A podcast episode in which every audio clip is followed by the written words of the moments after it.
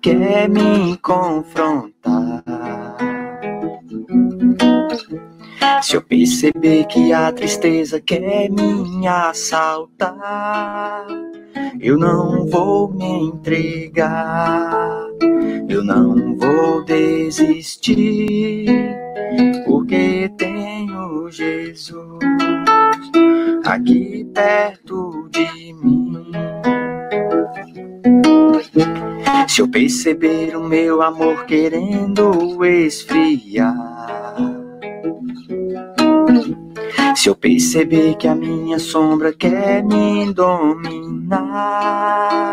eu não vou me entregar, eu não vou desistir, porque tenho Jesus aqui perto de mim. Eu sei que não sou perfeito, eu sei que eu tenho os meus defeitos, mas eu conheço Jesus e sigo a sua luz. Eu sei que não sou perfeito, eu sei que eu tenho os meus defeitos, mas eu conheço Jesus, sua mensagem de luz. Se eu perceber que a maldade quer me confrontar, se eu perceber que a tristeza quer me assaltar, eu não vou me entregar, eu não vou desistir, porque tenho Jesus aqui perto de mim. Se eu perceber o meu amor querendo esfriar, se eu perceber que a minha sombra quer me dominar, eu não vou me entregar, eu não vou desistir, porque tenho Jesus aqui perto de mim. Eu sei que não sou perfeito, eu sei que eu tenho os meus defeitos, mas eu conheço Jesus, a sua mensagem de luz. Eu sei que não sou perfeito, eu sei que eu tenho os meus defeitos, mas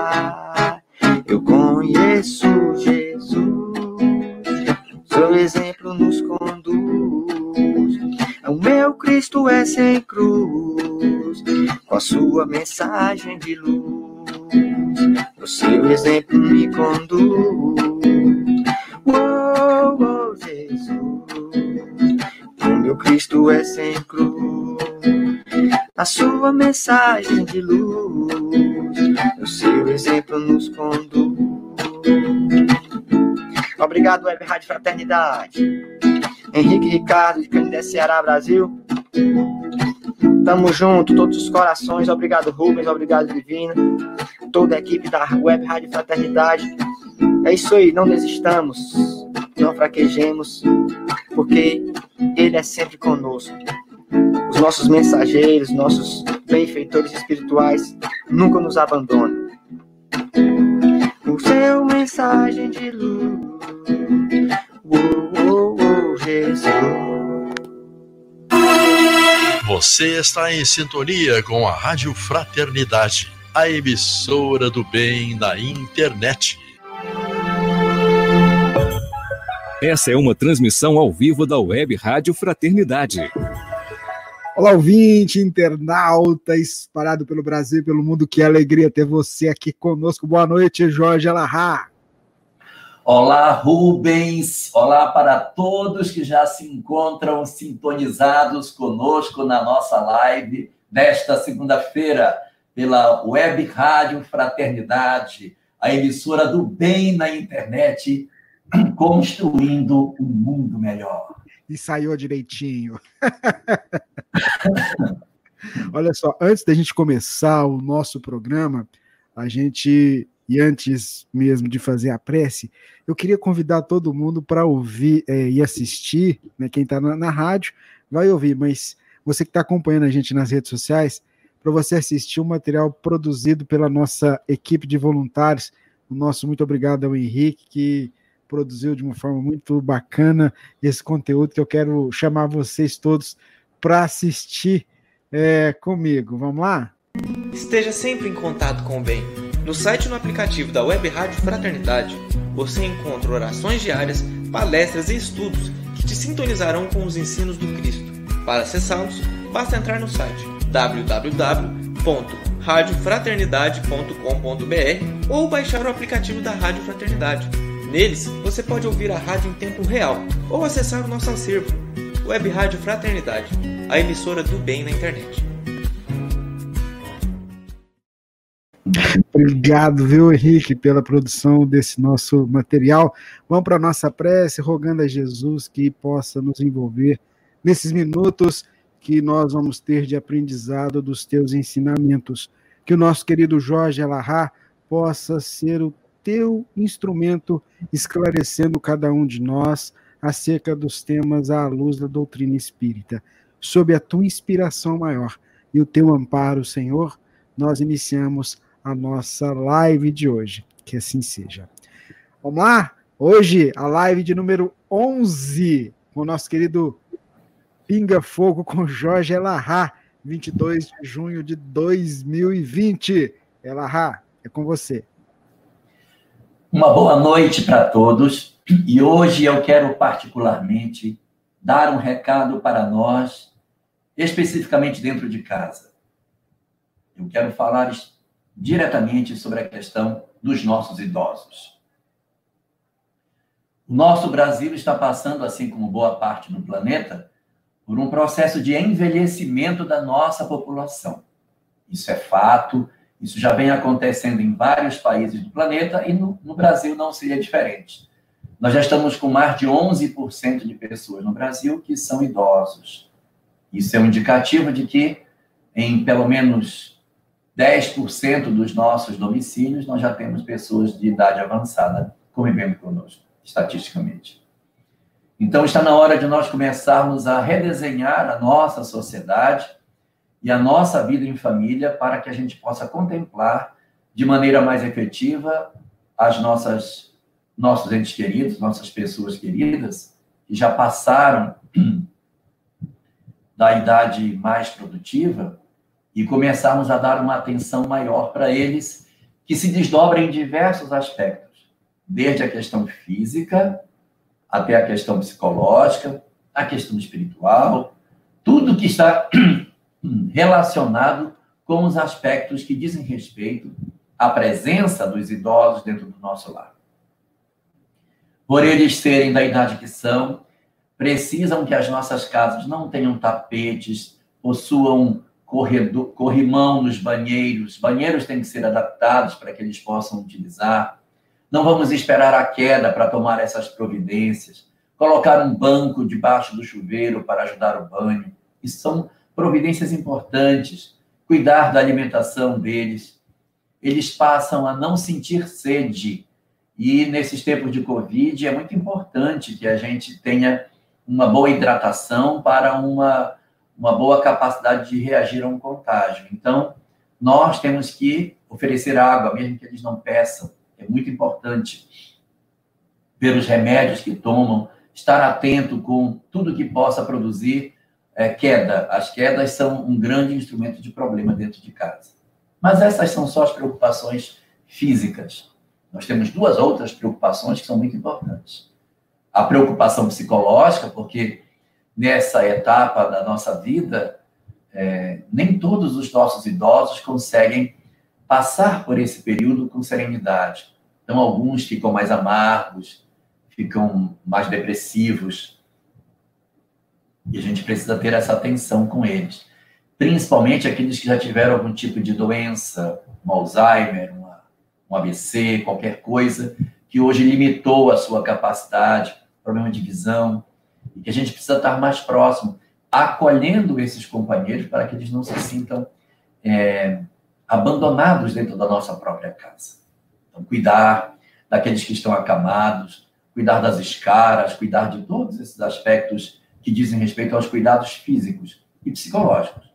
Porque, por eles ficarem mais depressivos, eles se alimentam pior, dormem pior, ficam mais irritados. E aí é o nosso momento de exercitar as virtudes que a gente precisa viver para esse momento. E um terceiro ponto para a gente ver dessa questão é o aspecto espiritual. André Luiz, na obra No Mundo Maior, aborda a mente humana e fala que quando chegamos na velhice, nós já não temos muita perspectiva de futuro, de plano para o futuro. Então a gente vive muito mais no passado e no presente, futuro menos. E por conta disso, a pessoa revive, repensa, re, revisita uma série de coisas que já viveu.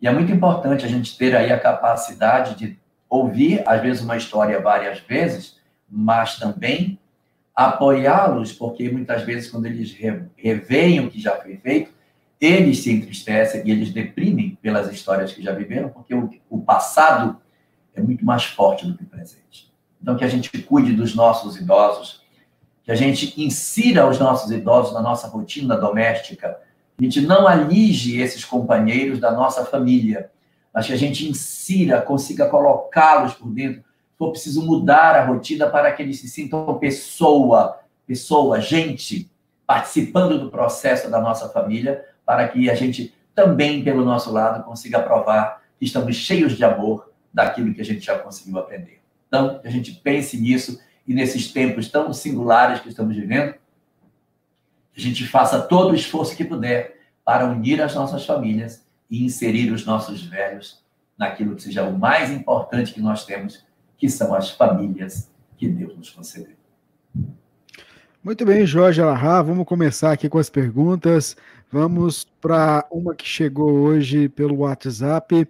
É, sou Régila de Régila Belo, lá de Barreiras. Você conhece, né? Barreiras, né? Que o pessoal lá gosta muito de você. É, deixa eu ver aqui. Experiências vivenciadas, ou seja, ações exteriores inibem o desenvolvimento de nossos talentos, quer sejam materiais, intelectuais ou morais. Como nos livrar da culpa e de ressentimentos quando não dá mais para voltar e fazer um novo caminhar? É, aquela frase do Emmanuel é muito importante, né? Ninguém pode voltar para desfazer aquilo que fez no passado, mas cada um pode, a partir de agora, fazer um novo fim. Não dá para fazer um novo começo, mas dá para fazer um novo fim. Então, nesse sentido, o que, que a gente pode fazer em prol de nós mesmos? O primeiro instrumento que a gente tem que conceder é o auto-perdão. Não há como nós caminharmos e nos desenvolvermos enquanto pessoas se nós não exercitarmos em nós o auto-perdão, que é a capacidade de perdoarmos a nós mesmos pelos possíveis equívocos que nós tenhamos cometido no passado ou no, passado remoto, ou no passado próximo. Nós precisamos aprender a nos perdoar, porque se nós não fizermos isso, nós vamos queimar todas as pontes para o nosso futuro e ficarmos de um outro lado do rio, convivendo com tudo aquilo de amargo que a gente tem. Então, nós temos que aprender a trabalhar a capacidade de nos auto-perdoarmos. E como que a gente faz isso? Um dos melhores instrumentos para trabalhar o auto-perdão é o reconhecimento de que ninguém, ninguém faz aquilo que acha errado. Tudo que nós fazemos, nós fazemos porque achamos que é a melhor opção. Por isso que a gente tomou essa decisão. À medida que a gente amadurece, nós já somos como que outra pessoa, com outro olhar, com outra experiência. Então não dá para alguém que está na madureza olhar para a juventude e se julgar pelos conceitos de hoje quando vê o que fez quando era adolescente. Não dá. Nós, muitos de nós, carregamos da época da juventude da adolescência algumas culpas, alguns remorsos, alguns dramas mal resolvidos. O que fazer então? É olhar para o adolescente como se ele não fosse exatamente você, mas enxergá-lo como alguém que se transformou em outro alguém, não dá para você transferir tudo que você sabe hoje para querer interpretar o jovem que não tinha a experiência que você tem agora. Então, nós temos que julgar as nossas próprias ações do passado, dizendo: ele escolheu o que ele entendia que era o melhor para ele. Por isso que ele tomou essa decisão. Porque quando ele decidiu isso, para ele, aquela era a melhor opção. E dentro desse aspecto, acolher esse jovem, essa criança, que é o nosso, a nossa criança interior, aceitar que nós somos falíveis, aceitar as nossas fragilidades, mas, ao mesmo tempo, considerar as potencialidades de solução que nós temos hoje e, em cima disso, pôr em prática aquilo que nós já sabemos. Realmente eu não posso desfazer o que já foi feito, mas eu posso mudar o meu caminho para frente. Eu cometi deslizes? É possível. Mas hoje eu posso agir de maneira não que eu vá realmente desfazer o que foi feito do lado de fora. Às vezes a gente consegue desfazer o que fizemos do lado de fora. O que, eu quero dizer com isso? Eu rompi com meu pai, eu rompi com minha mãe, eu rompi com meus irmãos, eu tenho uma ruptura feita e hoje eu posso voltar atrás e desfazer esse nó que está do lado de fora de mim e reconstruir esses laços. Então, eu, há pessoas que cometem determinados equívocos e que podem depois reconstruir essa, essas dificuldades que teve. Mas há um segundo tipo de problema que não dá para a gente desfazer o que está do lado de fora, porque não tem mais conserto. Quando as coisas do lado de fora não tem mais conserto, a gente trabalha o lado de dentro. Então, que foi que fez eu tomar essa decisão? Qual foi o, o sentimento que fez eu fazer isso? Foi a minha falta de sentimento de paternidade? Foi a minha falta de sentimento de maternidade? Então, vou trabalhar isso. Porque mais importante do que o ato externo que se faz é o ato interno que tem dentro de mim. O quanto dessa imperfeição ainda reside dentro da minha alma. Aí é eu trabalhar o meu interior. É eu mudar o meu eu para que eu consiga ter em mim a grandeza que eu preciso ter para que eu consiga fazer nos meus dias, em cima do conhecimento que eu tinha, a chave para solucionar as questões que eu tenho. Então, é abrir esse porão do alto perdão para fazer o melhor de nós. E o segundo é o perdão ao outro. Conceder perdão ao outro é fundamental para que a gente desate esses nós e possa caminhar com segurança. Então, se a gente tem conforme você pergunta, dificuldades para lidar com os conflitos daquilo que a gente já fez no passado, então, que a gente primeiro se auto-perdoe, cuide do nosso eu, e depois ofereça perdão ao outro para construir um futuro melhor. Muito bem, nosso carinho a todos vocês que estão aí espalhados pelo Brasil, estão espalhados pelo mundo, estão sintonizados conosco. Se você está nos acompanhando, quiser fazer a sua pergunta, manda aqui no nosso chat ou então manda aqui no nosso WhatsApp que a gente tenta fazê-la aqui hoje. Tem uma pergunta que chegou pelo Facebook, ou perdão, pelo YouTube. Jorge, vou pôr aí para você, para a gente ler junto. Eu queria que... aproveitar antes da pergunta e ah, mandar um olá para a Terezinha, lá do Paraná, que está uhum. desde as sete horas da noite, Rubens, sentada, esperando pelo começo da nossa live. Terezinha, boa noite. Nós estamos aqui, conforme eu prometi para você, fazendo esse nosso contato, essa nossa conversa. Vamos à pergunta? Que gracinha, né, Su? Oh, maravilha. Ela já vamos... tem mais que nós. Mesmo? Sério? Nossa, então vamos lá. Olha só essa pergunta que chegou aqui no YouTube. Jorge, por que, que os animais nascem em planetas como o nosso para sofrer? E muitos sofrem, e muitos sofrem. Muito obrigado, Isabel de Fortaleza. Olá, Isabel, boa noite. É, realmente você tem razão. Muitos animais sofrem, eles passam por muito sofrimento. Não só os sofrimentos que nós enxergamos, mas existem muitos sofrimentos dos animais que eles não são visíveis para nós, mas nem por isso eles deixam de acontecer. Na própria lei da natureza, na lei da selva, independente da ação humana que falam os espíritos sobre isso? Os espíritos dizem que nós temos basicamente três tipos de experiência: prova, expiação e missão. A prova é um aprendizado que não tem ascendente espiritual, é um processo de crescimento do indivíduo. A expiação é o fenômeno da correção de uma maneira equivocada de a gente lidar com alguma coisa. Então, quando a gente se equivoca no, em alguma ação nossa, essas ações tendem a voltar e isso é expiação.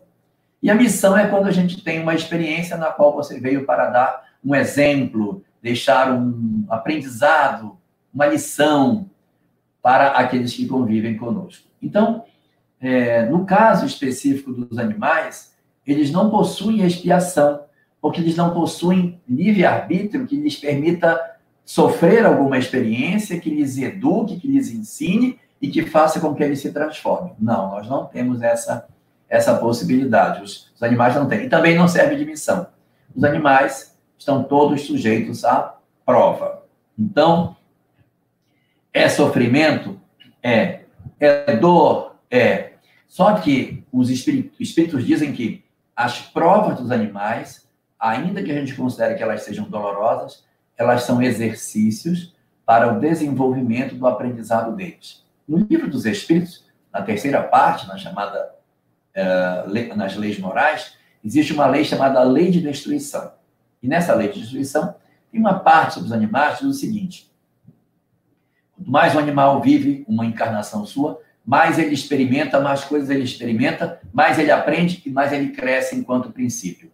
E aí, à medida que ele vai vivendo dores, sofrimentos, alegrias, ele vai aprendendo, vai desenvolvendo a sua intelectualidade no caminhar que ele vai proceder no rumo da sua evolução. Então, essas experiências, eu reconheço, existe a mutilação, existem as doenças, doenças deformantes, câncer e uma série de outras enfermidades que decorrem, no dizer dos espíritos, de processos puramente provacionais. Espírito é, animal não tem karma, animal não expia. Nós seríamos, portanto, é, seres diferentes, porque dotados de livre-arbítrio, o nosso sofrimento tem uma função educadora. Para o espírito, ele tem uma função apenas de informação para os animais. E dessa, dentro dessa ótica, eles então crescem e se desenvolvem, apesar de ser sofrimento, não possui ascendente espiritual. O, Jorge, tem uma, uma ouvinte nossa que encaminhou um, um pedido e eu queria que você pudesse nos ajudar. Ela pede para que, se fosse possível, falasse daquela, daquela frase de Jesus: sede perfeito como nosso Pai é.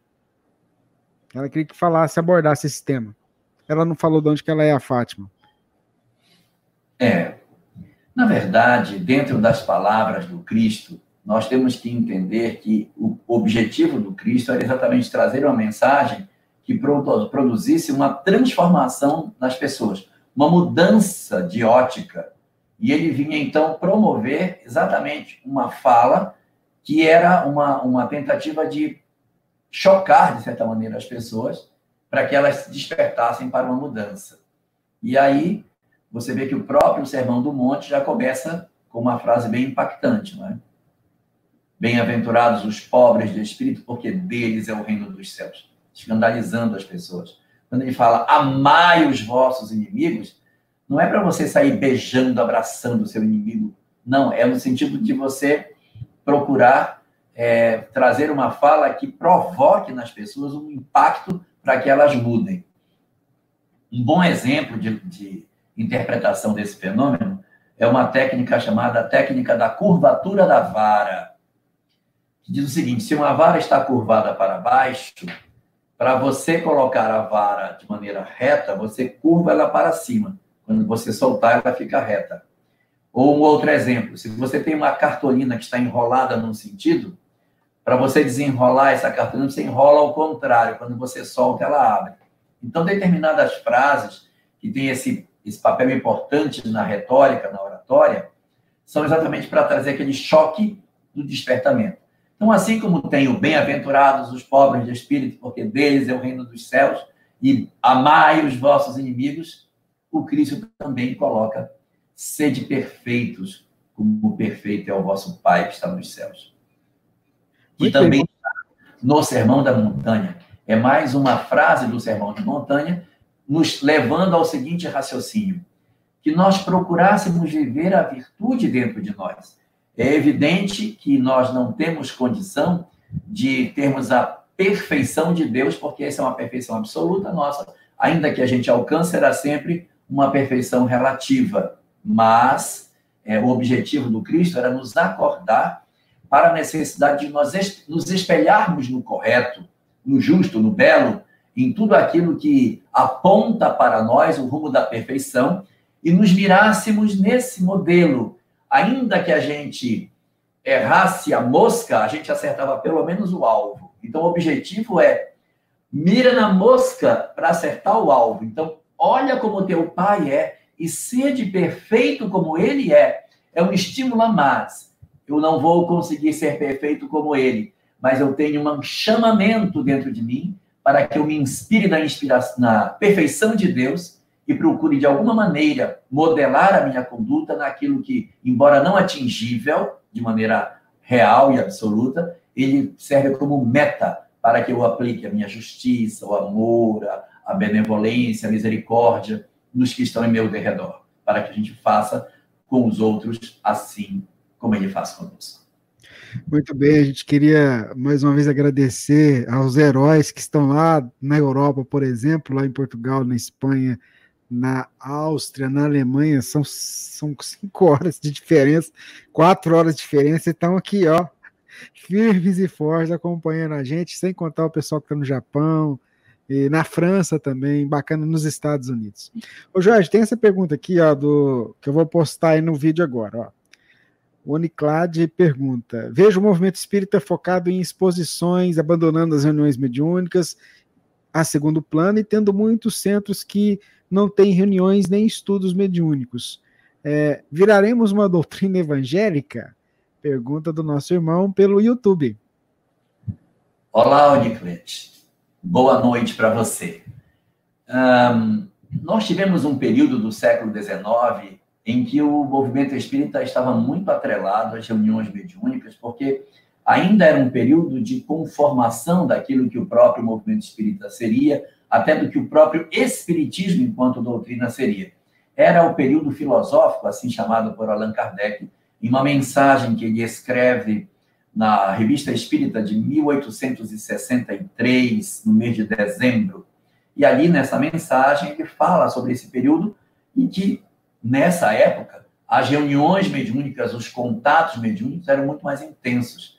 Se a gente pegar os médiums que existiram nesse período, como Madame d'Esperance, eh, Douglas Home, é, temos uh, Florence, Florence Cook, própria Ana Prado, no Pará, e tantos outros, é, Eusápia Paladino, eram médiums impressionantes desse período e que deixaram um legado muito importante na comprovação do fenômeno mediúnico. Evidentemente que no século XX a gente já tinha uma doutrina consolidada, essa não era mais a necessidade, mas a comunicabilidade com os espíritos se torna uma coisa muito importante. Em uma fase, logo no começo da vida de Chico Xavier, ele produziu muitas materializações de espíritos. E numa dessas reuniões, lhe foi dito que as materializações eram para que ele tivesse convicção do fenômeno espiritual, mas que ele estava sendo chamado para materializar livros, ideias.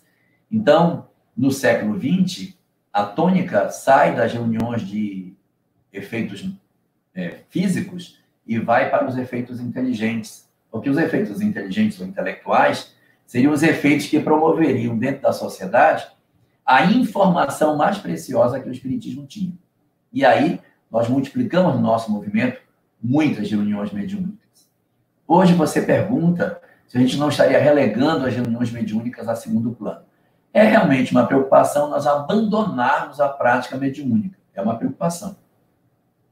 Mas é muito importante que a gente também trabalhe essa mediunidade com responsabilidade. O trabalho mediúnico na casa ele tem que ser feito para socorro do desencarnado e não para que a gente tenha a, a obrigatoriedade de ter na casa uma reunião para isso. A reunião mediúnica hoje, ela cumpre um papel muito importante dentro do movimento, que é a possibilidade de garantir às pessoas um contato mais direto com o mundo espiritual, não para que a gente é, encontre solução para os nossos problemas. A solução está no livro, não precisa da mediúnica para isso. Mas é para que você vivencie na prática determinadas coisas que a gente às vezes é, usa para a nossa própria vida pessoal. Você participar de uma reunião mediúnica em que um espírito aparece dizendo que as suas mãos estão cheias de sangue, cheias de sangue, porque ele assassinou alguém, e você vê o estado que a pessoa fica do lado de lá, nos convence muito mais da necessidade de nós não odiarmos, não nos vingarmos e de todos os fenômenos que decorrem da questão do ódio. Portanto, a reunião mediúnica ela ocupa hoje um espaço que é um espaço de socorro, de apoio àquele que desencarnou. Não mais tão preocupado com a parte é, da, do, da fenomenologia, embora ainda existam alguns médicos, mas esse período ele já passou. Nós estamos numa nova fase, num novo momento. E só para terminar a minha resposta, é, você fala no final se nós não estaríamos com a possibilidade de virarmos evangélicos. Nós vamos virar isso com mediúnica ou sem mediúnica. Se nós esquecermos os princípios espíritas e nos perdermos nos labirintos dos textos, achando que tudo que o espiritismo é cabe dentro do evangelho. O evangelho cabe dentro do espiritismo, mas o espiritismo não cabe dentro do evangelho. Porque dentro do evangelho eu vou retirar a parte moral que ele tem.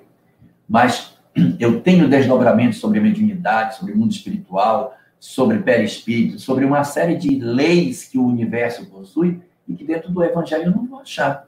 Eu vou achar, sim, muita informação moral lá dentro que é muito preciosa, muito importante para nós, até porque essa informação do evangelho, ela vai ficar muito semelhante àquilo que o espiritismo já possui dentro de si próprio nas leis morais do livro dos espíritos. Então nós poderemos nos tornar uma, uma um, um evangélica? É, pode ser. Não precisa nem parar as mediúnicas. Basta que a gente pare de estudar espiritismo. Se nós ficarmos emaranhados só estudando moral, moral, moral, moral, e não entendermos o mecanismo da vida, a obsessão, a lei de causa e efeito, nós corremos o risco, sim. O movimento pode escorregar. O espiritismo não, porque o espiritismo continuará sempre sendo a doutrina que ele é. E a mediunidade na casa vai ocupar o espaço que lhe é próprio.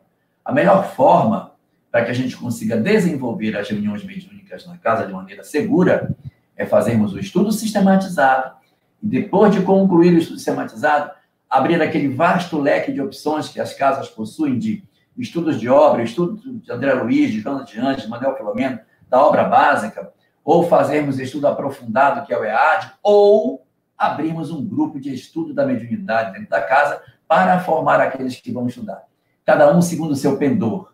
As casas possuem inúmeras tarefas e a mediunidade é mais uma delas. Importante ter, importante ter para termos o contato com o mundo espiritual. Mas ela não é a condição mais essencial da casa.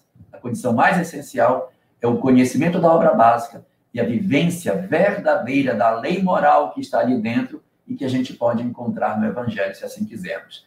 Mas ter um grupo mediúnico é sempre muito bom e importante para as mensagens e a continuidade dessa comunicabilidade com os espíritos. Muito bem, vamos lá. Uma pergunta que chegou para a gente da Sandra Boralho, do Rio de Janeiro. Quando dizemos que Deus é eterno, infinito, imutável, imaterial, único, onipotente, soberanamente justo e bom, temos ideia completa de seus atributos? A nossa irmã Sandra Boralho, do Rio de Janeiro. Com certeza não, Sandra. É, esses atributos são um, um, uma nesga, um filete que a gente consegue enxergar, porque como a gente não consegue definir Deus, nós falamos dos seus atributos, mas nós não tratamos da divindade em si, porque nos falta instrumento para perceber o que ele de fato seja. Nós apenas falamos da, da, dos atributos que ele possui mas a investigação da natureza íntima de Deus ainda não chegou a nós, porque nós seríamos o limitado querendo entender o absoluto. E o grande pode compreender o pequeno, mas o pequeno não consegue entender o grande. Então, nós realmente ainda vamos demorar muito para conseguir ter uma compreensão mais nítida. Mas isso faz parte do processo de evolução do homem. Nós, no passado, adorávamos é, pedras, era a nossa fase de adoração as runas, as pedras. Em seguida, passamos a adorar os astros, a lua, o sol, o trovão. Depois, passamos a adorar animais. No Egito Antigo, o escaravelho, o gato, o boiapis. na Índia, a vaca. Depois passamos a adorar pessoas, os heróis, os nossos semideuses, Hércules, Teseu, Perseu e tantos outros que tornaram objeto de adoração e de culto. E depois de adorarmos esses semideuses, passamos a adorar deuses antropomórficos, deuses que tinham olho, braço, perna, boca, mas eram vários. Era o período do nosso politeísmo, bem mais avançado que o começo. Depois nós passamos para um período de termos um, a ideia de há vários deuses, mas eu adoro apenas um. É o período do enoteísmo. Depois ficamos com o período do monoteísmo antropomórfico, um Deus só, mas ele tem forma humana, até que nós alcançássemos aquilo que nós achamos que seja o final da jornada, que é a etapa que nós estamos. Mas nós estamos ainda mais um período de reflexão sobre o que seja Deus. Nós estamos a caminho da evolução. Há muita coisa ainda para a gente descobrir. Nós estamos num processo de construção. Atualmente, o entendimento mais, digamos assim, avançado que nós temos de Deus é que ele seja eterno, material, único, imutável, soberanamente justo e bom, e todas as demais condições que estão colocadas na questão 13 de O Livro dos Espíritos. Então, esse é o que nós temos para o momento, é o que temos pelo nosso grau de evolução. Quando nós crescermos mais, nós conseguiremos enxergar outros desdobramentos que nós não víamos no passado, mas agora nos é mais claro perceber isso. Isso faz parte do nosso fenômeno de crescimento na direção da evolução. O nosso ouvinte Cosme Ferreira, ele pergunta o seguinte, Jorge, é, na semana passada ele fez uma pergunta, a gente não conseguiu apresentar aqui, mas ele queria saber é, sobre o perispírito dos espíritos superiores. Né? E aí ele coloca: no livro dos Espíritos, diz que o perispírito dos espíritos superiores é tão etéreo que é como se não existisse. Alguns palestrantes dizem que eles não têm. A pergunta é: tem? Aí eu coloco, ou não tem? O livro dos médiuns nos diz que o espírito sempre tem perispírito, sempre vai ter, não é? E aí, para os que trabalham com a parte de física, né? Toda vez que uma corrente alternada passa num, num, fio condutor, ela gera automaticamente um circuito magnético. Não tem como.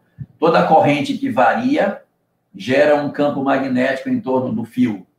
E toda vez que você gera um campo magnético em torno do fio, você cria uma corrente elétrica, uma coisa amarrada na outra. Então, o pensamento como sendo uma corrente elétrica que está o tempo todo variando, não tem jeito. O pensamento tem que gerar um campo magnético em torno de nós. O pensamento, essa corrente elétrica, que é o pensar do espírito, é a corrente que circula. E o campo magnético que se forma em torno, se forma em torno do pensamento é o perispírito. Porque o perispírito é um corpo magnético, um corpo energético que está em torno da mente e que assume determinadas é, formas a depender da imagem que o espírito tem de si mesmo, que é o chamado corpo mental, tratado por André Luiz na obra Evolução em Dois Mundos. Então, dentro dessa leitura, o que ocorre é como se fosse mais ou menos assim.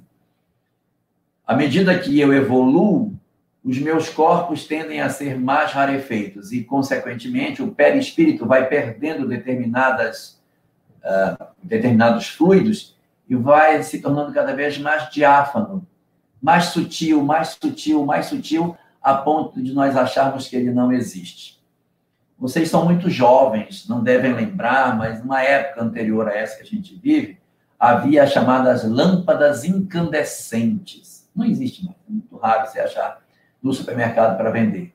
Era aquelas lâmpadas de filamento Aquela lâmpada era transparente, tinha o filamento dentro e tinha o aquela aquele bulbo que era o que continha o gás que ficava lá dentro que dava luminescência.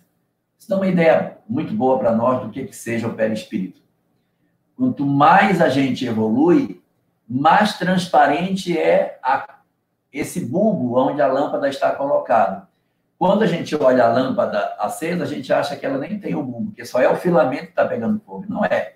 O bulbo existe, mas ele é tão transparente, ele é tão fino, que a gente acha que ele não existe. Agora, quando nós temos uma lâmpada leitosa, aí você vê o filamento lá dentro e diz, ah, não, tem perispírito sim. Então, o perispírito ele está sempre caminhando, evoluindo. E no livro A Gênese, Allan Kardec fala sobre a migração dos espíritos e o perispírito, questão dos fluidos, capítulo 15 da Gênese, em que diz que quando os espíritos migram de mundo para mundo, eles abandonam do seu perispírito parte das, dos fluidos que são típicos desse mundo para agregar os fluidos que são típicos do mundo para onde eles vão. E aí eles vão abandonando determinadas, ah, vamos usar uma expressão mais fácil, mais didática, as camadas que o perispírito possa ter com os fluidos mais densos. Vai abandonando e vai ficando cada vez mais sutil. Nós achamos erradamente que quando o espírito é, evolui, ele ganha a luz. O espírito não ganha a luz. O espírito revela a luz que já tem dentro dele. Nós somos luz. O perispírito está tão denso que como se fosse uma lâmpada imersa na lama. Você acende a lâmpada imersa na lama, não aparece a luz. Mas se você for trabalhando, mudando suas, suas imperfeições, abandonando determinados comportamentos, é como que você vai tirando essa lama e a luz que já existe se expressa por esse corpo que está ficando mais sutil. Então é assim que as coisas vão acontecendo. Quando vemos um espírito que é plena luz, nossa, que coisa linda, que, que imensidão de luz, como é o caso de Bittencourt Sampaio, que aparece na obra Voltei, numa reunião em que ele chega luz pura e depois ele se diminui e assume forma humana, ele tem perispírito. Só que ele está tão rarefeito que a gente enxerga muito mais a luz do filamento no, lá no bulbo da lâmpada do que o vidro que recobre o bulbo na tentativa de dar para nós a luz que a gente quer ver. Muito bem, vamos para uma pergunta que a gente vai jogar na tela aqui, Jorge Elarra. Vamos lá. É, Fábio Eleres, é, sabemos que não há uma regra, mas de forma geral podemos aguardar a, reencarna, a encarnação de alguém da família, um bisavô, por exemplo? É, Fábio, é, há uma tendência de realmente a gente renascer no nosso grupo familiar por uma questão de vínculo. Né? Então, você tem laço de desafeto com o irmão, com o primo, com o pai, com a mãe, e a tendência é que a gente renasça junto, mas isso não é uma regra absoluta mas há sim uma possibilidade de renascimento. Na obra Há Dois Mil Anos, a gente tem a informação de que Públio Lentulus era a reencarnação de seu próprio bisavô, uma tendência que a gente tem de renascer dentro do, do mesmo grupo familiar. Isso também está exposto nos Dez Mandamentos, quando no segundo mandamento é dito assim: Eu sou o Deus que puno a iniquidade dos pais nos filhos na terceira e na quarta geração. Então, não é que você vai punir o neto e o bisneto.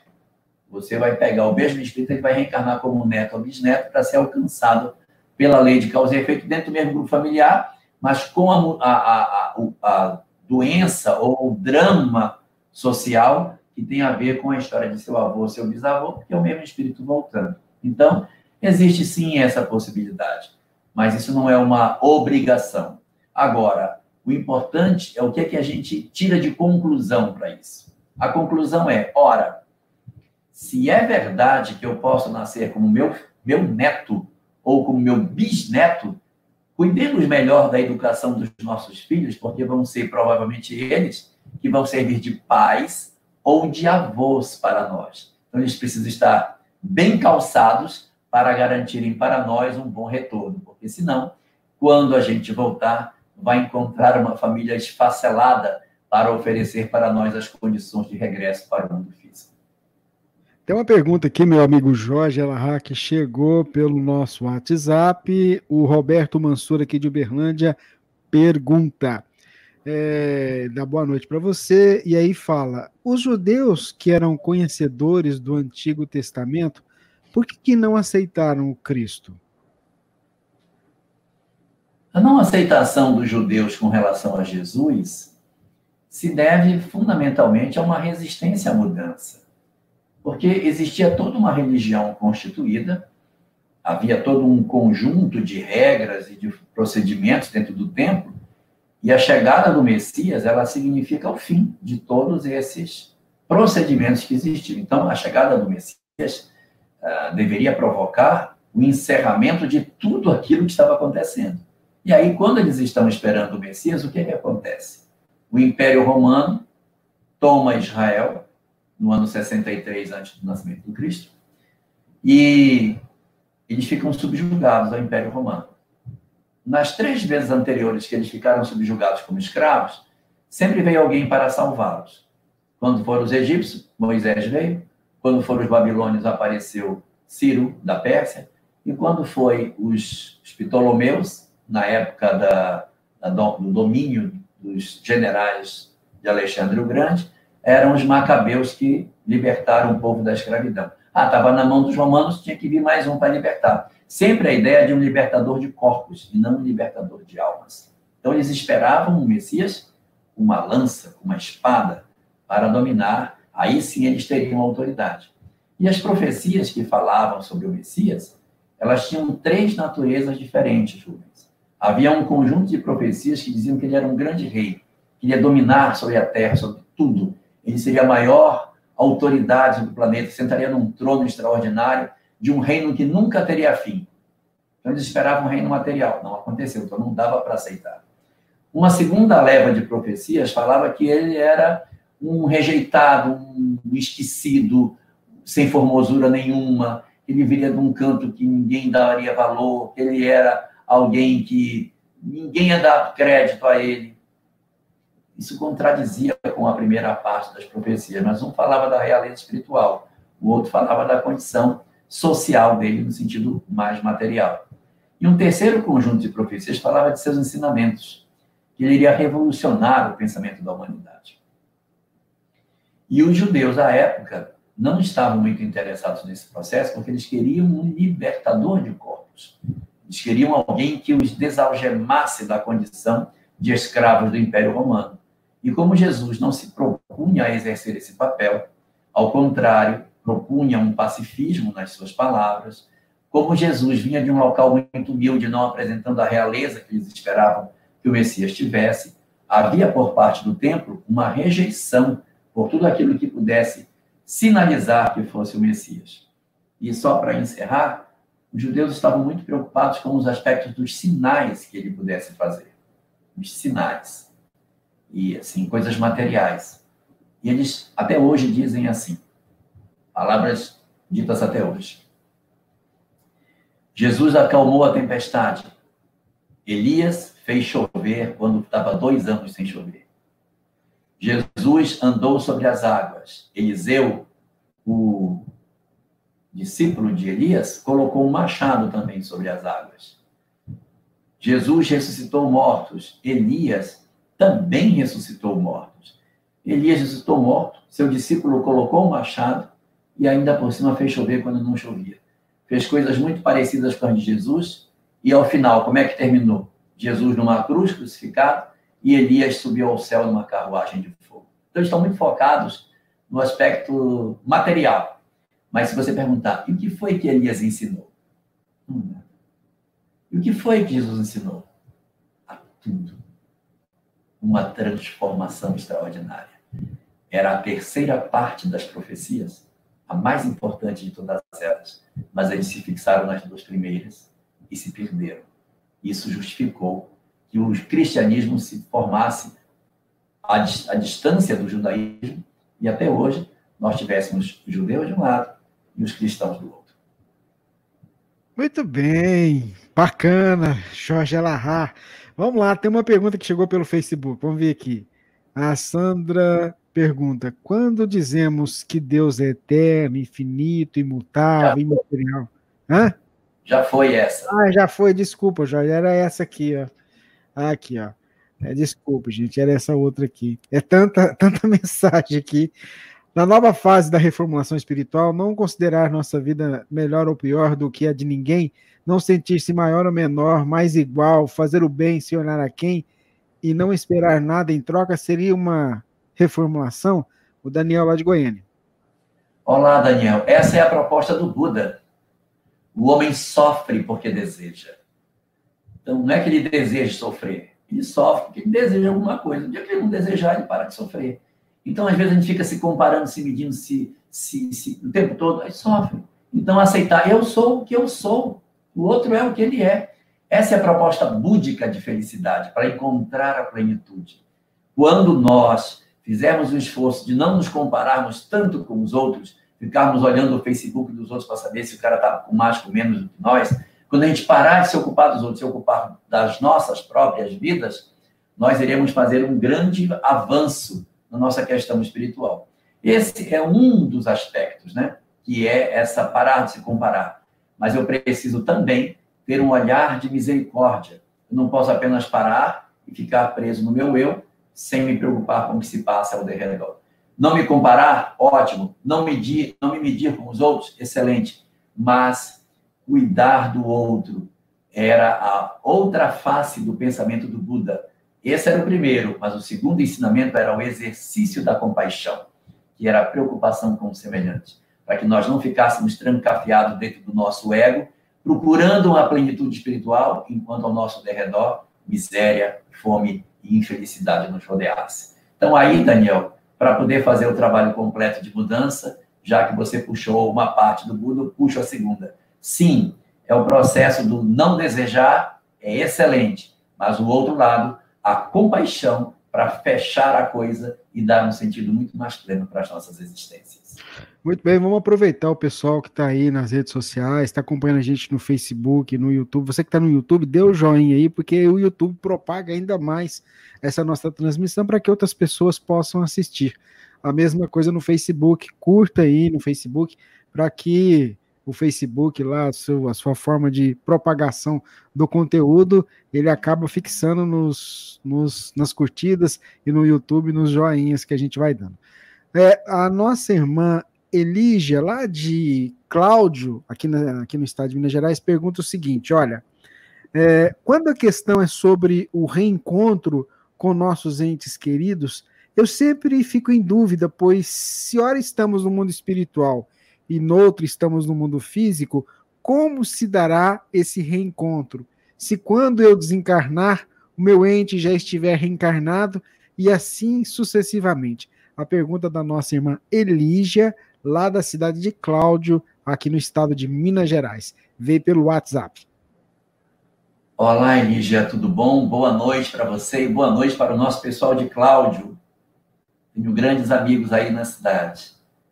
Então, essa é uma possibilidade, sim, de você reencarnar e seu ente querido já está reencarnado. É uma possibilidade. Mas importa considerar que as pessoas não costumam reencarnar muito rapidamente após uma existência longa. Por quê? Porque ela precisa de um tempo para refazer, para se repensar. E aí dá tempo para a gente, tipicamente, se reencontrar do lado de lá e se reprogramar para uma próxima existência. Os espíritos, quando desencarnam, isso não tem um número certo, mas eles costumam ficar um tempo razoável do lado de lá, refazendo seus conceitos, repensando suas vidas, para que eles possam aproveitar com muito mais proveito é, uma próxima existência. Quando nós somos espíritos muito evoluídos ou muito complicados, aí esse tempo fica maior ainda. Espírito muito evoluído demora séculos para voltar. E os muito complicados também demoram séculos para voltar. Os extremos demoram mais. Os que estão aqui nessa região mais mediana de evolução reencarnam com mais frequência, mas mesmo sendo com mais frequência, o tempo entre duas encarnações sucessivas é tipicamente suficiente para que a gente reencontre com os nossos entes queridos. E se não der, a gente vira mentor, vira espírito familiar, participa da casa, vem como filho, vem como neto, vai curtir a companhia dos nossos entes queridos, não na mesma geração, mas vem como filho depois, ou como neto daquela pessoa que a gente tanto ama. Mas o amor é um imã extraordinário e vai nos ligar aos nossos entes queridos, e mesmo que a gente não esteja tão preocupado em, em fazer um encontro, a própria lei vai nos unir e vai nos reencontrar para que a gente possa estar sempre junto das pessoas que a gente ama. Muito bem, vamos lá para mais uma pergunta aqui que eu vou colocar na tela. A Beth pergunta, ela fala um pouquinho sobre o estado de melancolia. Aliás, tem até o capítulo 5 do Evangelho, tem esse tema lá, não é? Tem. É, a melancolia é um nome que se dava no passado para a depressão. Tanto que Kardec tem uma página dentro do Evangelho segundo o Espiritismo, no capítulo 5, a melancolia, que no fundo, no fundo, está abordando a questão da, da, da depressão. Depois de um tempo, a sociedade começou a criar novos conceitos, novos nomes, e aí não, ninguém usa mais. Ah, fulano está tão melancólico, está depressivo. Nós fomos substituindo isso. Mas a melancolia seria o estado inicial do processo depressivo, no qual a gente sente uma tristeza, um vazio, uma falta de propósito de existência. Então, todos esses fenômenos no dizer daquilo que o Espiritismo nos coloca, e está colocado assim no livro Evangelho segundo o Espiritismo, decorre da sensação que a gente tem quando se percebe num processo reencarnatório, numa encarnação, com um planejamento espiritual que me impulsiona numa direção que eu não gostaria de ir. Porque o planejamento é, reencarnatório de todos nós, ele é feito exatamente para tentar corrigir aquilo que está fora do lugar. Ninguém faz um planejamento reencarnatório para continuar com os defeitos que tinha. O planejamento ele é moldado exatamente para corrigir as imperfeições. Ah, tem muito, muito orgulho? Vamos dar uma prova para isso. Ah, tem muita vaidade?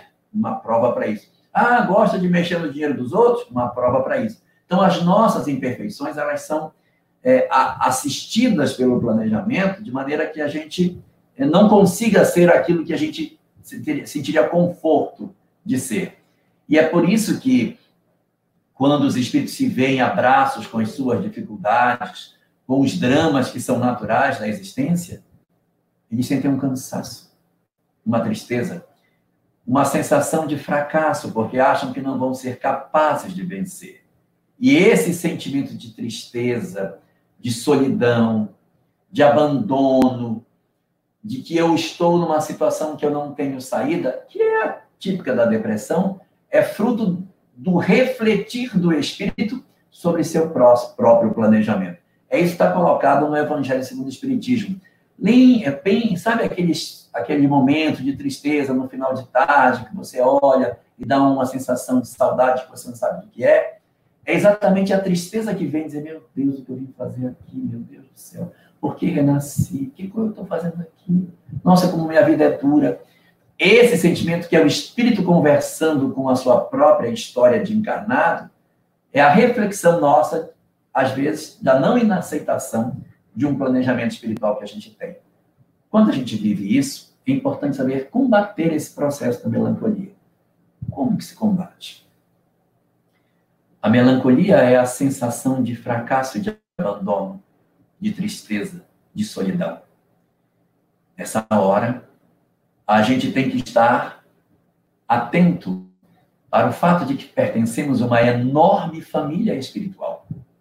Um grupo imenso de espíritos que uma pequena parte reencarnou para formar a família e a grande maioria está do lado de lá, traçando tudo que pode para oferecer a nós a melhor estratégia para que a gente tenha êxito do lado de cá.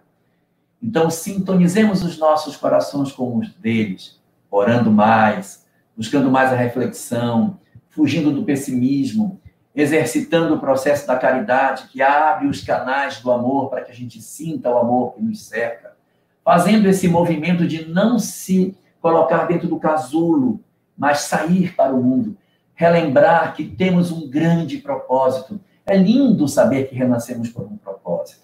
É esse que é o grande antídoto para o processo depressivo e da melancolia descobrirmos que Deus tem um propósito grandioso para nós e que nós temos todas as condições para termos sucesso na vida material. O sucesso que eu estou dizendo não é o sucesso material da vida material, é o sucesso moral na vida material, que é vencer a minha raiva, vencer o meu ódio, vencer a minha sensação, meu desejo de vingança, conseguir retirar a minha mágoa, dar perdão a quem eu, a quem eu puder, oferecer ajuda, ser operoso, ser fraterno, ser, ser irmão das pessoas. E eu sou capaz de fazer isso. Eu só preciso me mover para isso. Para a gente não ter preguiça espiritual. Vai para cima que vale a pena. Se a gente ficar trancado, só lambendo as nossas feridas, pensando que somos tristes é verdade, porque somos solitários, porque não há ninguém que nos compreenda, corremos sim o risco de aprofundarmos a nossa melancolia. Mas se eu me conectar com o divino e relembrar a minha, minha origem extraordinária e da minha grande família espiritual, que se mobiliza o tempo todo para que eu tenha sucesso, fica bem mais fácil para que eu consiga exercer o meu papel na vida. Então, para que a gente possa trabalhar essa questão da melancolia, a gente precisa entender que ela é a, a depressão dos dias de hoje e que o antídoto está na fé, na conexão com o divino e na capacidade de sermos operosos em relação ao outro, mudarmos as nossas disposições íntimas, socorrermos o semelhante e fazermos a nossa conexão espiritual. Nada de novo nisso. Isso é amar a Deus, amar ao próximo como a si mesmo. Olá, essa pergunta aqui é da Maria, vou postar aí para nós. Jorge, a crucificação de Jesus já estava determinada quando ele encarnou? O Salmo 22 chama-se o, o Messias sofre, mas triunfa. Ele possui 19 versículos que narram a crucificação do Cristo. Fala que ele teria os, as mãos e os pés transpassados, que tirariam sorte sobre a sua túnica, que eles repartiriam as vestes entre si. Fala que todos abandonariam. Fala que ele uh, estaria na cruz e as pessoas. Na cruz não, que ele estaria lá exposto e as pessoas diriam: confiou no Senhor, então agora que ele venha te livrar. Que ninguém acreditaria nele, que ele seria rejeitado por todas as pessoas, que as pessoas virariam os beiços, balançariam a cabeça, negando que ele fosse alguma coisa. Então, isso tudo está descrito nesse salmo, que é o salmo que é a profecia da crucificação. E o primeiro versículo deste salmo é: Meu Deus, meu Deus, por que me desamparaste? Ou seja, a fala do Cristo na cruz, Eli, Eli, lama sabachthani, não é, na verdade, um, um eclipse na espiritualidade do Cristo. Não é um apagão espiritual nele, mas é o Cristo citando em hebraico, porque não é em aramaico que ele fala, ele fala em hebraico, citando as profecias que existiam sobre a própria crucificação, apresentando para os sacerdotes que bem conheciam o texto, que aquela cena desenhada no Salmo 22 estava acontecendo. Então, respondendo sua pergunta, sim, a crucificação estava prevista no quadro das possibilidades. Agora, um detalhe para nós: esse salmo foi escrito mil anos antes do nascimento do Cristo. Mil! Ou seja, nem Roma existia ainda, muito menos o Império Romano não existia ainda nada daquilo que o Império Romano se transformou. Mas o mundo espiritual já tinha conhecimento de que quando ele viesse, o Império Romano dominaria aquela região.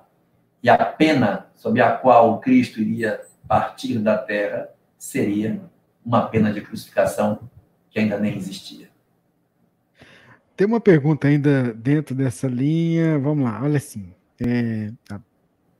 Não, essa aqui não é de baixo. Jorge, o Espírito de Verdade é Jesus, é lá de Natal, nossa irmã Maria do Céu. É, existem muitos estudiosos da doutrina espírita que consideram que o Espírito de Verdade seja o Cristo. Há outros que consideram que o Espírito de Verdade é a vontade do Cristo e que seus auxiliares diretos, seus uh, espíritos prepostos, que falam em seu nome, portanto, é como se fosse ele mesmo, transmitem essas informações. Existe um livro de Divaldo Franco, eu não vou lembrar agora o nome dele, em que ele recebe uma mensagem de Teresa Dávila. Teresa Dávila passa uma mensagem para Divaldo. Só que Divaldo não consegue alcançar Teresa. Então Joana de Ângeles entra no meio. Teresa passa a mensagem para Joana. Joana é médium da mensagem, recebe a mensagem e transmite para Divaldo para que ele consiga registrar o texto. Então, ela é médium de um espírito mais elevado. E quando ela escreve a mensagem, ela escreve e assina Teresa Dávila. Mas, na verdade, quem passa a mensagem para Divaldo é Joana de Ângeles. Isso significa dizer que, muitas vezes, no mundo espiritual, espíritos de uma alta envergadura moral e, de conhecimento científico, um espírito crístico, se ele não tiver acesso a alguém, ele usa os seus intermediários para chegar e eles falam em nome de quem emitiu a mensagem. Então, se era o Cristo em pessoa, ou se era alguém em nome dele, isso é o que menos importa. O que importa é que a origem da informação, o pensamento que originou a mensagem que veio, sim, sem dúvida nenhuma. O autor das mensagens do Espírito de Verdade é, sim, Jesus. Agora, se quem conectou no médium diretamente para passar a mensagem é Jesus, é uma outra conversa. Mas não há dúvida nenhuma que o Espírito de verdade emana o pensamento do próprio Cristo na direção da codificação. Resolveu o problema, não tem mais dúvida, né? Porque a mensagem é que importa. Vamos lá. A Cleonice Mendes é, Barroso, lá de Uruaçu, no estado de Goiás, pergunta: a doença autoimune está ligado à culpa? Como proceder para que para quem tem esclerose múltipla, múltipla é, possa parar e ir se libertando dessa culpa? É, não só a, as doenças autoimunes, mas uma série de doenças que a gente possui, elas estão relacionadas com o processo da culpa. Existe uma obra chamada, ela não é espírita, chamada O Livro do Perdão. A autora é, se eu não me engano, é Louise Rey. É o Livro do Perdão. Ele possui uma tabela dentro dessa obra, não é espírita essa obra, uma obra norte-americana, de autoajuda. Então, ela faz uma relação entre as doenças e as possíveis complicações emocionais que, de certa maneira, têm correlação com as doenças. E a gente vai observar ali que a culpa é uma, uma, uma coisa muito frequente nesse, nesse quadro das enfermidades. Então, como se fazer para trabalhar a culpa? É muito importante que a gente procure, se for necessário, um profissional para isso. Às vezes, sozinho, a gente não vai conseguir muito progresso. Vai precisar de alguém para nos ajudar, um terapeuta que nos ajude a fazer o trabalho de liberação da culpa porque às vezes a gente carrega pesos desnecessários sobre os ombros, quando na verdade nós temos muito para viver, muito para fazer, e a culpa nos impede de caminhar e nos deixa muito limitados na nossa capacidade de realizar o bem nos nossos dias. Então, minha sugestão é que a gente procure um terapeuta que possa ajudar nesse sentido. E sim, a culpa pode sim ser um, de, de, um desencadeador não só das doenças autoimunes, uma série de outras enfermidades que também são atreladas ao processo psicossomático da culpa e do remorso dos nossos dias. O pessoal mandando pergunta aqui, tem uma muito interessante também, vai na linha daquilo que, que a gente já observou, falando de Jesus, o Paulo Marte, lá de Campo Grande, pelo Facebook, pergunta, por que que Jesus não se defendeu calando-se diante de seus algozes, algozes quando lhe foi dada mais de uma, mais de uma oportunidade? Por que ele não aproveitou o momento para levar a palavra por mais tempo, enquanto, enquanto encarnado, diante de sua diante, de, diante da sua palavra que arrastava as multidões? Pergunta do Paulo Marte de Campo Grande. A única informação que nós temos sobre a conduta de Jesus no seu julgamento está contida nos próprios evangelhos. Então, vamos admitir que o que está escrito ali é exatamente o que teria acontecido ele realmente não fala nada na visita que ele faz a Herodes. Porque primeiro ele foi preso e foi levado a Pilatos. Quando Pilatos soube que ele era Galileu, passou para Herodes. Lá em Herodes, na casa de Herodes, ele, ele é tratado como se ele fosse um mágico, como se ele fosse um bruxo, um feiticeiro. E começam a querer que ele faça fenômenos de fenômenos que, que tenham a ver com com alguma coisa assim mais miraculosa. E é uma pena, porque Herodes Antipas, ele tinha a formação judaica, ele poderia ter aproveitado Jesus muito melhor do que Pilatos. Pilatos aproveitou melhor Jesus do que, do que Herodes. Ele não respondeu nada. Ele não respondeu nada. E aí, pela insistência que fizeram, insistiram tanto que ele disse no final: Por que tu perguntas a mim? Por que tu perguntas aos que estavam lá no templo que eu estou todo dia no tempo, pergunta para as pessoas lá que eles te respondem. Aí recebe um tapa no rosto, um soldado. Ele diz: se eu, te dei, se eu te fiz mal, me dá conta do mal que eu te fiz. Se eu não te fiz mal algum, por que tu me bates? E aí se oferecer uma face quando a outra for batida. E já com Pilatos, ele teve uma conversa, um diálogo até mais longo. Pilatos estava tentando realmente livrá-lo. E nessa discussão, o evangelista João, quando trata do diálogo de Jesus com Pilatos, traz um fato interessante, que Pilatos pergunta, mas tu és quem? Eu vim ao mundo para trazer o testemunho da verdade. E Pilatos pergunta, e o que é a verdade? Quando Pilatos pergunta o que é a verdade, o Cristo não responde. Há duas interpretações. Há alguns que dizem que ele ia dizer o que era verdade para um romano que não sabia nada de nada, o que Pilatos poderia aproveitar. Não adiantava pregar para ele. E outros dizem que ele era a própria expressão da verdade, então ele é a própria verdade em pessoa. Então, são duas interpretações que os estudiosos dão sobre o tema. Mas por que, ele não se defendeu? Por que ele não fez o que poderia fazer? A resposta específica para isso está na hora que ele é preso. Quando ele é preso, ele se vira para Judas e responde essa pergunta. Pensas que eu não poderia mandar uma legião de anjos para me soltar? E tu vens aqui armado de varapau e espada, como se viesses prender um salteador? Então, se o Cristo quisesse, ele poderia mobilizar uma multidão de espíritos para simplesmente dar um, um, um choque anímico, alguma coisa, sair dali, como ele fez tantas vezes, que ele saiu pelo meio da multidão, porque diz, ainda não era chegada a sua hora. Mas era importante para Jesus deixar a lição de que a vida tem que seguir o seu rumo. Porque se ele tivesse uma, uma saída extraordinária, onde estaria o mérito dos seus esforços?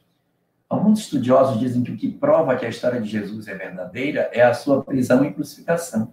E se ele tivesse uma saída estriônica, fantástica, maravilhosa, também nem fosse verdadeiro. Mas o fato de ser tão real o que acontece, o Império Romano vem, pega a pessoa, machuca, crucifica e depois sepulta o corpo dele, é que mostra que realmente aquilo deve ser, ter sido exatamente como foi. Ele não veio, na verdade, para ficar para sempre. Ele já sabia. Existe uma reunião que ele faz na Decápolis antes de vir para Jerusalém em que ele reúne com os discípulos e pergunta como estava o andamento do trabalho que ele estava fazendo. E quando eles avaliam se as pessoas estavam convencidas ou não que ele era o Messias, ele decide: está na hora de ir para Jerusalém. Aí ele começa a marchar da Decápolis, que era lá no norte, na direção de Jerusalém, que era no sul. Uma leitura dos evangelhos vai ver que cada, cada capítulo está mais perto, mais perto, até que ele entra em Jerusalém. Então existe esse fenômeno dessa caminhada dele com esse propósito de chegar a Jerusalém na época da Páscoa. Então, é, o objetivo do Cristo não era ficar aqui para sempre. Esse era o objetivo dele, de trazer uma mensagem impactante, criar um grupo de discípulos, agora vocês administram, porque eu vou embora. Não era ficar para sempre. Às vezes a gente tem muito, muito apego.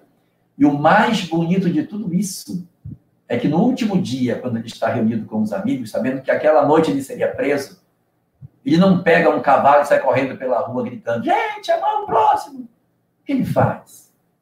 E faz um banquete com os amigos. Ele se despede dos companheiros.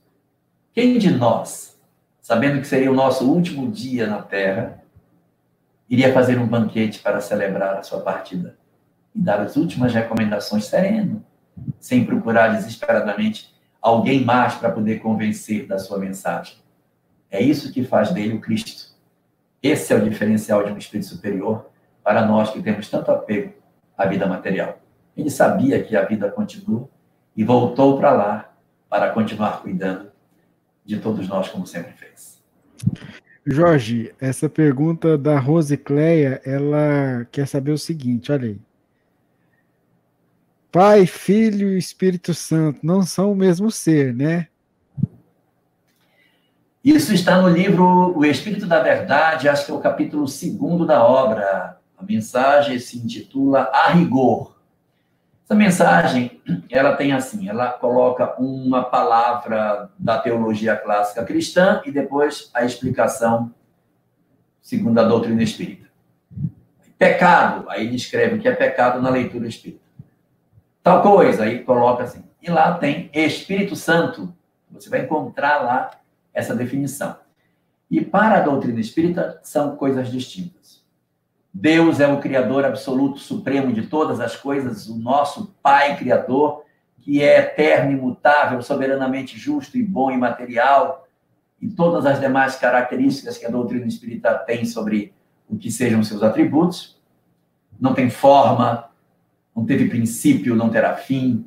É o Criador absoluto que reina sobre todas as coisas. Jesus, um espírito criado por Deus há muito tempo atrás, tanto tempo que quando a Terra foi formada já era um espírito puro, portanto ele é uma alma bem mais antiga do que nós. Imagina que há 4 bilhões e 500 milhões de anos ele já era uma alma crística. Há um bilhão de anos atrás, eu disse um bilhão, estavam surgindo as primeiras amebas no, no nosso planeta. Há um bilhão. A ameba de um bilhão atrás, hoje é o ser humano. Um bilhão. O Cristo já era o Cristo há 4 bilhões e meio. Aí dá para dar uma noção das coisas. Há um bilhão nós éramos ameba e ele era o Cristo há 4 bilhões de anos atrás, a gente era sei lá o quê, e ele já era o Cristo. Essa é a distância nossa para ele. Mas ele não é Deus. Ele só é um espírito extremamente evoluído, a alma mais evoluída que a Terra conheceu, e o nosso governador planetário, o espírito que responde pelo planeta Terra. Mas não é o topo da evolução, porque existem espíritos que respondem pelo sistema solar, outros que respondem por parte da galáxia, outros por galáxias, outros por quadrantes do universo. A escala aí vai ao infinito. E o Espírito Santo, conforme diz na obra O Espírito da Verdade, é dois pontos. O conjunto das entidades angélicas que colaboram com Jesus na organização do planeta. Então, todos os espíritos que rodeiam o Cristo e que estão diretamente ligados a ele constituem em conjunto essa assembleia de entidades evoluídas o chamado Espírito Santo, ou seja, o Espírito que já se santificou, o Espírito que já alcançou uma condição de pureza muito grande. Jesus registra para nós de maneira muito nítida o pensamento de Deus, portanto, ele e Deus para nós é como se fosse uma coisa só, porque ele registra muito bem para o nosso grau de evolução aquilo que a lei de Deus deseja, e o Espírito Santo, por estar ligado diretamente no Cristo, também tem uma leitura muito próxima daquilo que o Cristo deseja. Então, eles são como se fosse um no desejar, no pensar, mas como pessoas, como indivíduos, pessoas não, mas como, como elementos, eles são completamente diferentes. Deus, a causa primária, Jesus, o Espírito governador do nosso planeta, e o Espírito Santo, a pleiade dos seus auxiliares diretos que coordenam o planeta Terra. Nossa, Jorge, eu olhei o relógio aqui, eu vi que nós hoje. tá bom, o tempo tá, tá bom. Vou fazer mais. Tem mais tem mais duas perguntas que, eu, que a gente vai apresentar. Eu queria dizer, você, é, amigo internauta, que está com a gente, que a gente não consegue colocar todas as perguntas, mas a gente faz assim, ó. O programa semana que vem continua. Se a sua pergunta hoje não foi respondida, semana que vem você coloca ela de novo para a gente, que a gente vai aos poucos tentando apresentá-la aqui para o Jorge. O nosso ouvinte lá de Cuiabá pergunta o seguinte, Jorge é, sobre a questão da sublimação. Se qualquer pessoa consegue sublimar a energia sexual. É, Krishna Maria Pereira Santos. Olá, Krishna. Namastê. Olha, qualquer pessoa terá a condição, sim, de sublimar suas energias sexuais, suas energias afetivas, porque esse é o objetivo da lei. No livro Vida e Sexo, no capítulo específico, acho que é o capítulo 6, ou é o 5, acho que é o 5 ou 6, Energias Afetivas, ele diz que a lei esperará por nós séculos afora, até que elas se inscrevam nos nossos corações com caracteres de luz. Então, é, nós vamos sim conseguir equilibrar as nossas energias. Talvez não agora, porque o mesmo livro, a mesma obra diz que aos erros do amor nenhum de nós escapou. Então nós trazemos conflitos na área da sexualidade maiores ou menores, a depender da história que a gente já fez. Então, como nós somos entidades bastante problematizadas na área do afeto, alguns de nós vamos ter dificuldade para sublimar as energias. Então, o que devemos fazer?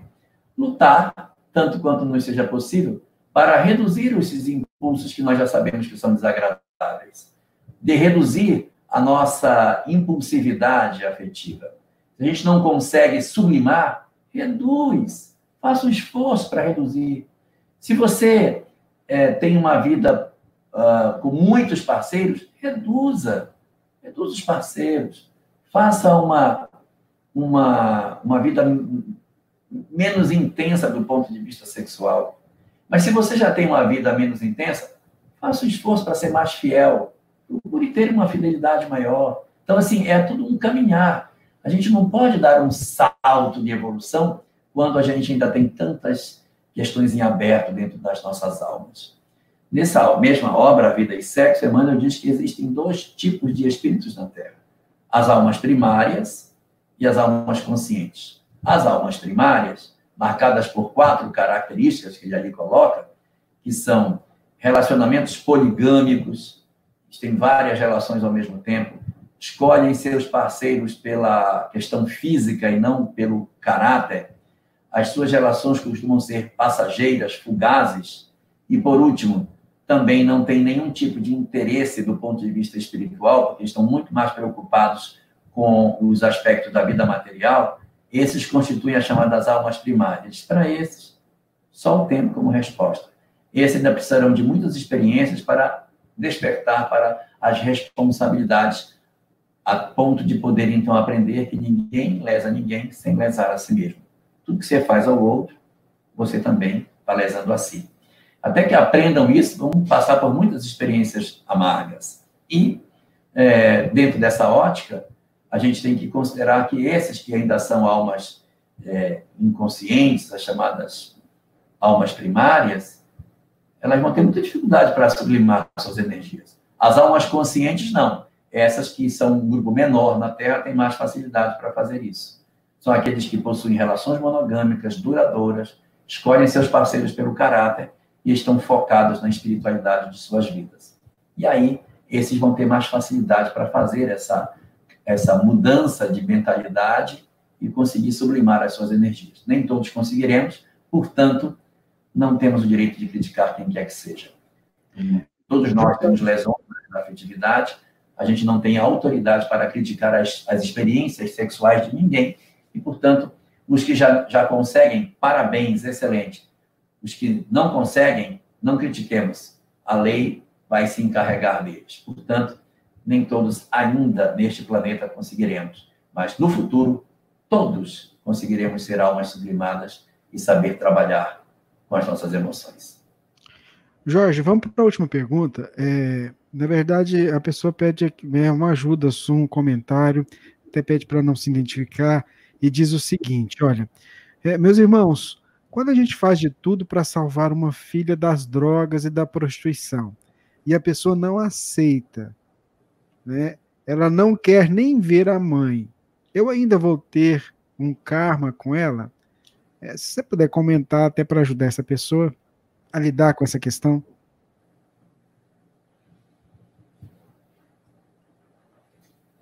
Nós muitas vezes falamos do luto como se o luto só existisse quando nossos filhos morrem fisicamente. Mas existe um outro tipo de luto amargo, que é o luto de quando os nossos filhos morrem moralmente. O que fazer? É muito comum os pais carregarem culpa por conta das opções que os filhos fazem, principalmente na questão das drogas, gerando os fenômenos chamada codependência, no qual o filho sofre e o pai sofre pelo sofrimento do filho, e por isso acaba criando um, uma dor muito grande e praticamente insolúvel para essas questões. Eu sugiro a você que procure um grupo chamado Amor Exigente. É um grupo de autoajuda, não é do movimento espírita, mas é do pessoal relacionado à questão das drogas, que ajuda a família a como lidar nessas situações tão difíceis dos nossos filhos quando enveredam pelo caminho das drogas e que a gente é obrigado a tomar algumas decisões mais amargas, mais drásticas, para que a gente consiga dar paz aos outros membros da família que também estão afetados pela drogadição.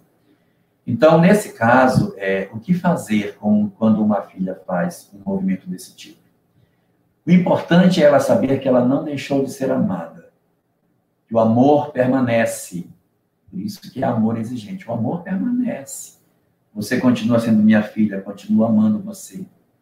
Mas eu não consigo com, concordar com as posturas que você tem. Então, não posso admitir mais você dentro, de repente, isso é uma decisão da mãe, aqui em casa ou não. Mas a gente não abandona filho. A gente tenta procurar manter um laço, um vínculo, para que ele tenha um fio de retorno. Você não corte, assim, olha, para mim você não existe mais, eu não tenho mais filha. Corta. Não se faz esse tipo de movimento. A gente, se possível, arranja um local para ela morar longe, onde você possa saber onde ela está, para ela não ficar jogada na rua. Mas é, as drogas destroem muito os nossos filhos e às vezes eles dizem coisas que são muito duras. E eu quero lhe deixar uma ideia para você pensar quando ela disser coisas muito duras. Quando ela disser uma coisa que lhe ofenda profundamente, não considere que foi sua filha que disse. Considere que foi sua filha sob o efeito da droga que disse isso. Que a droga rouba de nós uma série de, de filtros do nosso ego e muitas vezes, para se defender, eles agem atacando como melhor forma de fazer com que a gente não acesse os aspectos mais profundos das suas almas. Então, é, trabalhar tanto quanto possível para que você não, não corte o fio é fundamental. E aí, procurar uma ajuda psicológica para você, procurar uma fé onde você se sustente. E lhe recomendo a leitura de duas questões do livro O Consolador questão 190 e questão 191. São duas questões que tratam acerca dos filhos rebeldes incorrigíveis que os pais tudo fizeram e não conseguiram que eles pudessem ter sucesso. Importante entender que o papel dos pais não é que os filhos deem certo. Papel dos pais é que os pais deem certo. Se os filhos vão dar certo ou não, é problema deles. Quem tem que dar certo sou eu que tenho que dar certo. E como é que o pai dá certo? quando ele entrega para o filho tudo que ele pode, faz tudo que faz e não desiste dele. Agora, se você desiste das pessoas e vira as costas, aí não foi seu filho só que falhou, você falhou.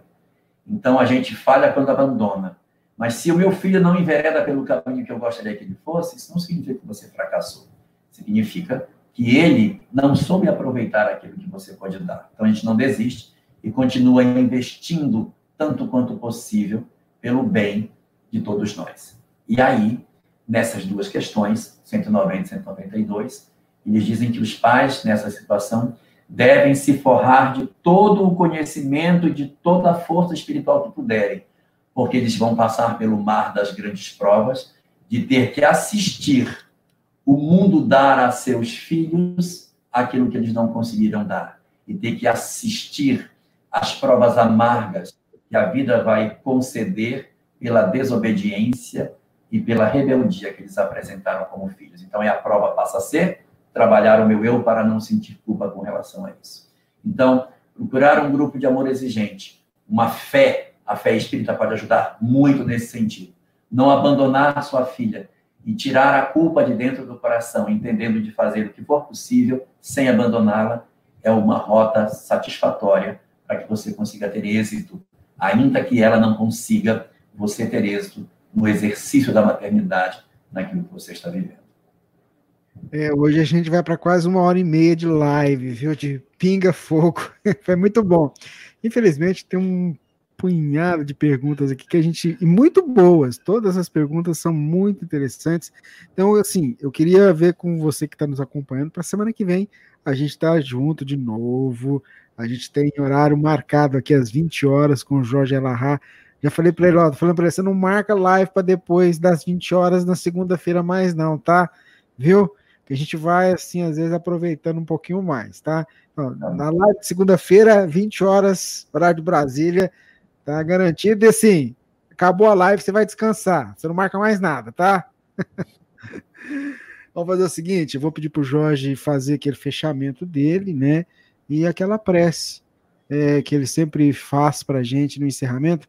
A gente recebeu o pedido de prece aqui, viu, Jorge? Eu tenho certeza que a nossa irmã que pediu prece para o filho, com certeza o alto vai se fazer presente. Vamos confiar.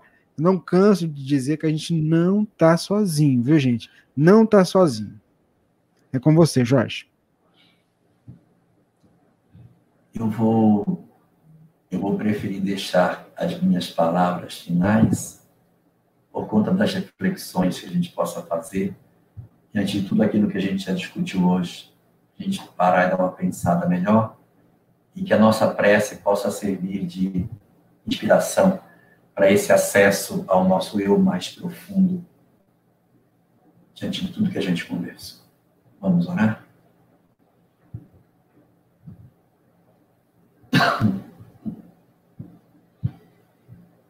Divino Senhor das nossas vidas, que nos concedeste a oportunidade do renascimento, para que aqui encontrássemos as lições que precisávamos para fechar as feridas que trazíamos abertas nas nossas almas. Concedeste-nos, Senhor, de todas as coisas o corpo mais adaptado possível para as provas que teríamos que passar. E nos honraste com uma família que nos ofereceu as lições que precisávamos para que pudéssemos entender a grandeza do teu amor e a necessidade de despertarmos sentimentos positivos a cada dia das nossas vidas. Ofereceste-nos assim alegrias e lágrimas, oportunidades de crescimento de diversas formas, para que nos puséssemos de pé diante da tua lei, apesar das nossas inúmeras quedas. Deste-nos assim a oportunidade do conhecimento espírita, para que esse tesouro de luz aclarasse os nossos passos pela jornada escura em que vivíamos, iluminando a roda das nossas vidas e oportunizando a cada um de nós que tateássemos por dentro das cavernas escuras em que nos prendemos pelas nossas imperfeições morais, a fim de que aprendêssemos a encontrar lá fora a felicidade reservada aos corações que te servem. Assim, Senhor, o conhecimento espírita com que tu dotaste as nossas vidas não nos foi oferecido em vão. Ofereceste esta oportunidade, porque as provas que teríamos que passar exigiriam de nós um conhecimento mais profundo da imortalidade, exigiriam das nossas almas a utilização de todos os recursos espirituais que trazemos dentro de nós. E esse conhecimento veio como se fosse a chave que abrisse os nossos corações, a fim de que acessássemos todo o manancial de amor, de renúncias, de fraternidade, e de todos os demais sentimentos que depositaste dentro de nós, para que nós pudéssemos, enfim, vencer a nós mesmos. E foi assim que tu confiaste a nós a encarnação e a família, os filhos, os cônjuges, as doenças, os dramas, as dores, as lágrimas mas o conhecimento espírita, que serve como bálsamo para os nossos momentos de crise, que serve como força para a hora em que os nossos pés começam a fraquejar, que os nossos joelhos começam a dobrar. É ali, nesse manancial extraordinário de luzes e de esclarecimento, que repousa toda a força e toda a nossa capacidade de retornar ao campo de batalha. Por isso, Senhor, neste dia, nesta noite, queremos te agradecer profundamente por esse conjunto de verdades que nos ofereceste para que nós pudéssemos entender e tentar solucionar as nossas vidas. Por isso, nós te bendizemos os filhos difíceis que tu nos concedeste. o corpo enfermo que tu nos deste, o cônjuge amargo que colocaste ao nosso lado, a família difícil, as doenças e todas as demais dificuldades, porque uma gota da tua misericórdia derramada sobre as nossas múltiplas chagas cicatriza todas as nossas feridas, Senhor. Obrigado, assim, por essa gota divina de luz que tu depositaste nas nossas vidas através do nosso acesso ao Espiritismo.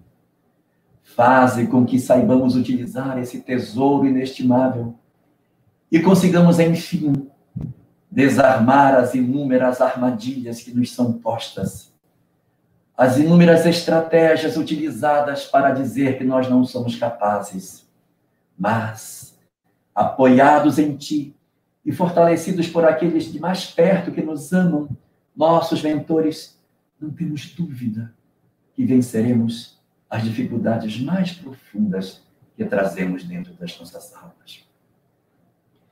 Poderemos não ser vitoriosos no mundo. Poderemos não ter as famílias mais felizes e mais ricas, mais prósperas. Mas ajuda-nos a dar a elas todo o amor que já nos seja possível. Porque ainda que os nossos joelhos estejam feridos e machucados, que nós saibamos que vencemos não no mundo, mas vencemos o mundo com o conhecimento que tu nos ofereceste. Obrigado, assim, Senhor da vida, por todos esses conhecimentos. Guarda os nossos corações sob a tua paz e fortalece a nossa fé, para que, a despeito de todas as nossas provas, nós tenhamos sempre a certeza de que tu estás no leme das nossas vidas, a conduzir os nossos corações e a nos guardar, hoje e para todo sempre, na tua infinita graça. Muito bem, meu amigo Jorge Elahá, gratidão. Semana que vem a gente está de novo aqui, se Deus quiser, viu? Tá certo? Se Deus permitir. Obrigado a você, ouvinte internauta espalhado pelo mundo. Muita paz para você. E a gente segue aqui na emissora do bem, 24 horas, levando a mensagem consoladora da doutrina espírita. Passe à frente, divulgue. Um abraço, Jorge. Um abraço, Rubens. Abraço, Terezinha. Um abraço a todos que estão na nossa live de hoje. Um abraço a todos. Que Deus nos abençoe. Muita paz para todos, gente. Muito obrigado. Esteja sempre em contato com o bem. No site e no aplicativo da Web Rádio Fraternidade, você encontra orações diárias, palestras e estudos que te sintonizarão com os ensinos do Cristo. Para acessá-los, basta entrar no site www radiofraternidade.com.br ou baixar o aplicativo da Rádio Fraternidade. Neles, você pode ouvir a rádio em tempo real ou acessar o nosso acervo, Web Rádio Fraternidade, a emissora do bem na internet.